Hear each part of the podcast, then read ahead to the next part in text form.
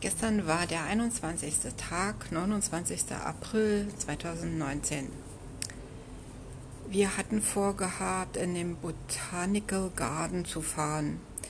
Der ist von uns aus 17 Kilometer entfernt und hat der Highway in südliche Richtung. Dieser botanische Garten ist sehr groß und äh, lang und breit, ungefähr ein Kilometer hat einen riesigen Parkplatz und von außen könnte man die vielen Blumen schon sehen.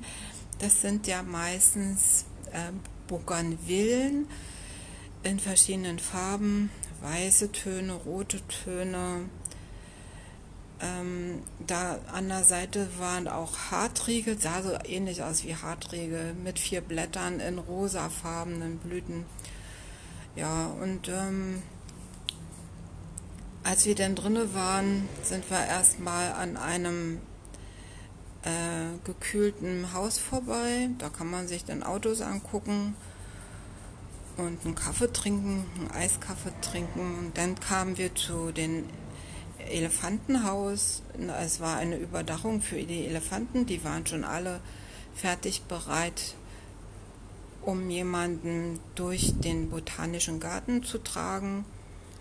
Auf den Elefanten rauf waren immer Sitzplatz für zwei Leute. Die haben dann einen Schirm gekriegt und sind dann durch den Garten gewandert.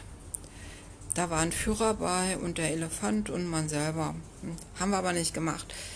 Wir sind dann weiter und hatten dann äh, einen prächtigen Eingangsbereich da gab es dann eben auch die gelben Studentenblumen. Das sind äh, die buddhistische Farbe gelb und die gefüllten Studentenblumen, äh, die werden benutzt, um Kränze draus zu binden für buddhistische Leute. Die mögen sowas. Ansonsten hatte man viele Bougainvillen gesehen in sämtlichen Farben. Es wurde keine Einpflanzung getätigt, sondern die Töpfe wurden umwickelt mit so einem ähm, schwarzen Plastik und alle nebeneinander gestellt. Das hat man nur erst dann gesehen, wenn man davor war. Ähm, das war ein riesengroßes Becken, in das man die Blumen gestellt hat und dann ähm, konnte man die auch gießen. Es ist ja auch da alles ziemlich heiß, wurde auch nicht überdacht. Ja, dieser ganze Garten, der war für mich eine Überraschung, denn es gab kein Lotus, keine Orchideen, keine blühenden Bäume, auch kein Hibiskus oder die äh, Cannas, die dann an, an Wasserteichen blüht oder die Paradiesblume, die dann an Wasserteichen blüht. Es waren auch keine gelben Trompetenblumen zu sehen oder äh, die lilafarbene Ziegenfußwinde, es gab kein Roseneibisch, eine Roselle gab es, glaube ich, mal zwischendurch, aber ansonsten hat man diese Pflanzen, die es normalerweise ähm, in Thailand so überall an den Ecken sieht oder die sich da selber aussehen oder manch einer hat die dann auch in Töpfen und freut sich daran, dass die ähm, da blühen und wachsen. Vielerorts sind die auch in der Mitte äh, von den Highways gepflanzt worden, dass das schön bunt aussieht. Aber nein, es sind da ganz andere Bäume zu sehen. Und zwar Pfefferbäume, ähm, Elefantenohrbäume, Palmen mit einem roten Stiel, nennt sich wohl Roststielpalme, Puderquastensträucher, die haben so, so kleine rote Bälle, Kokospalmen, riesige Palmen, die oben nur braune Blätter haben. Manche Palmen kenne ich gar nicht, sind viele, viele verschiedene Sorten von Palmen und Büschen, die stehen dann da.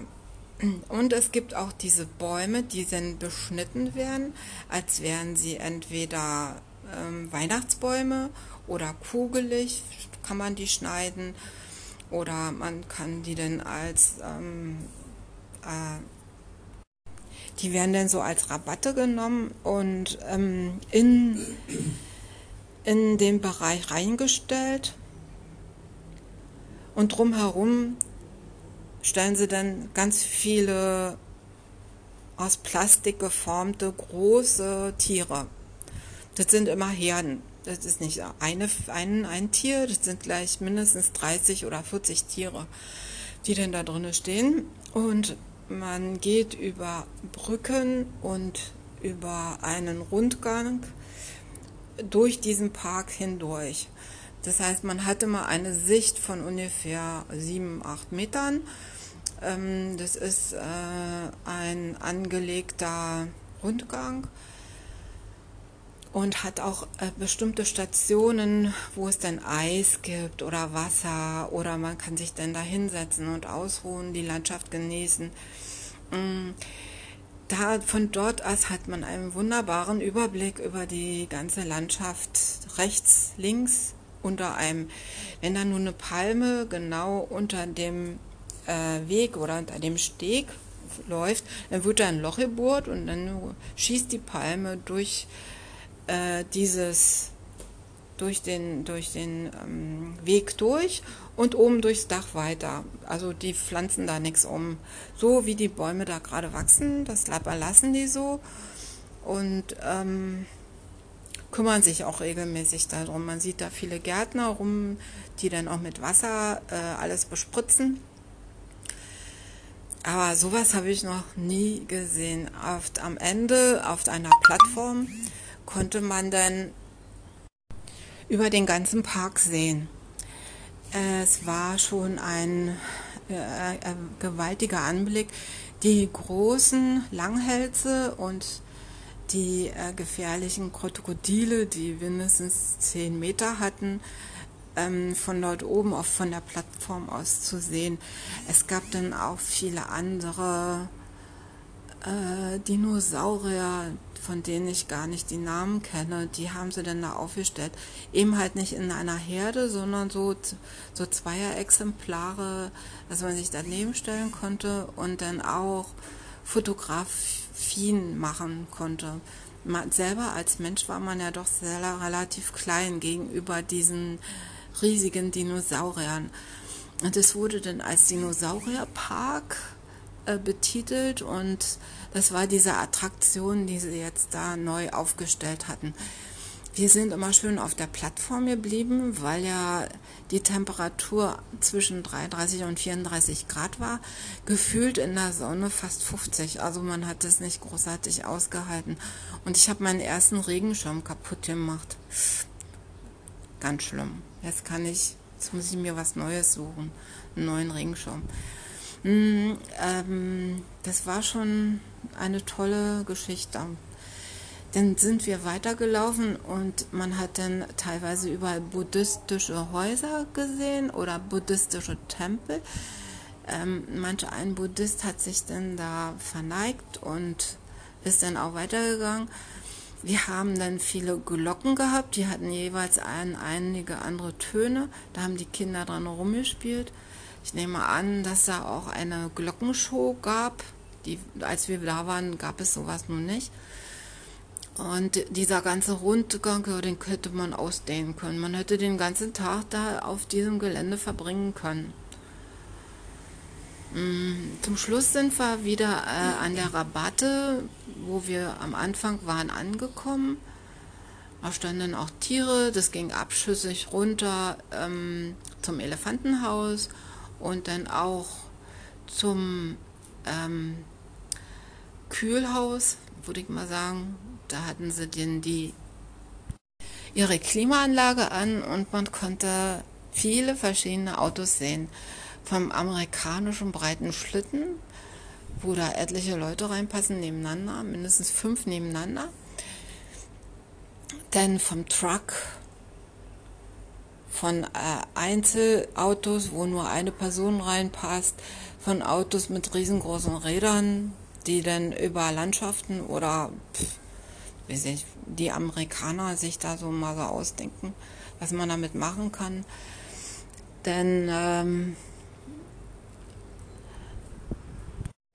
Jeeps und SUVs obwohl diese Jeeps, die waren ja wie so ein Käfig geschaltet, gestaltet überall und diese Räder, die waren so beweglich, dass man durchs Gelände fahren konnte. Also auf dem einen Bild hat man gesehen, oder auf dem einem Film vielmehr, dass der mit, der mit voller Wucht den Berg hochfahren wollte und dabei sein linkes Rad zerbrochen hat.